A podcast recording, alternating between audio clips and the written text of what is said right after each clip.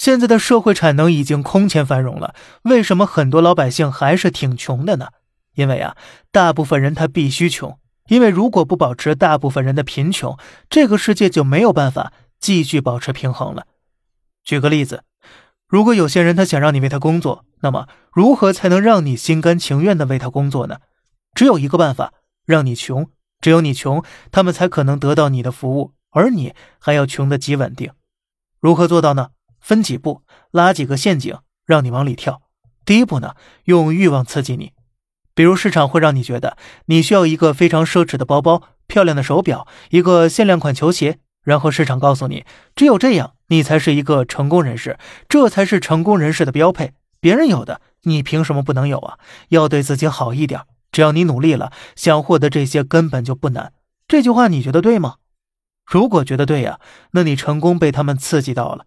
在你踮踮脚尖就能够到的情况下，你可以去选择追求这些美好的东西，去工作，去赚钱。最初的这些东西呢，也不会很贵，你稍微努力就能拿到了，难度并不大，你也不会觉得有什么。于是乎呢，第二步来了，更贵的东西，更大的刺激，更彻底的宣传和包装，比之前好好多好多倍。哎，你拥有了，你就是人生赢家，你就是有品位的成功人士。你应该不会拒绝成为一个有品位的成功人士吧？那这种宣传，你想逃是逃不掉的。你不管走到哪儿，都会受到影响，因为它存在不是以广告牌的形式，而是你身边的每一个人，他们都是一个个的活体广告。它会像文化一样渗透到你的骨髓里面。这东西明明很贵了，你完全买不起，怎么办呢？给你贷款，对吧？一年还不起，十年，十年还不起，可以还三十年吗？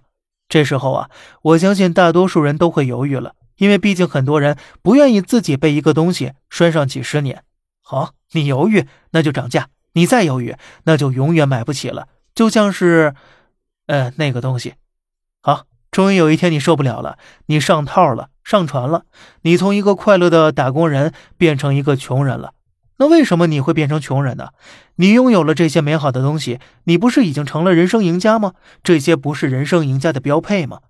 首先呢，你要看什么是贫穷。通过负债让你没有能力去做自己的主人，用一个枷锁牢牢把你拴住了，这就是贫穷。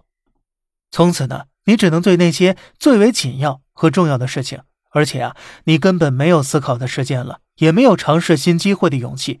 你永远都在应付下一个月的资金，还有新的购买欲望。你看呢，是不是陷入恶性循环了？你不是自己的主人了，你是欲望和枷锁的傀儡。你也慢慢变成了一个提线木偶那样，你失去了哪怕一丁点的长线思考能力，因为枷锁会让你只着眼当下。可是做局的人，他可是一直保持长线思考的，他们一直在布局更加丰富的商业版图啊，他们更极致的贩卖焦虑和欲望。那如果你想走出来，有什么办法呢？还真有。你开始着手多做一些重要但并不紧急的事情，不管紧急的事情如何压迫你，你坚持去做那些重要但不紧急的事儿。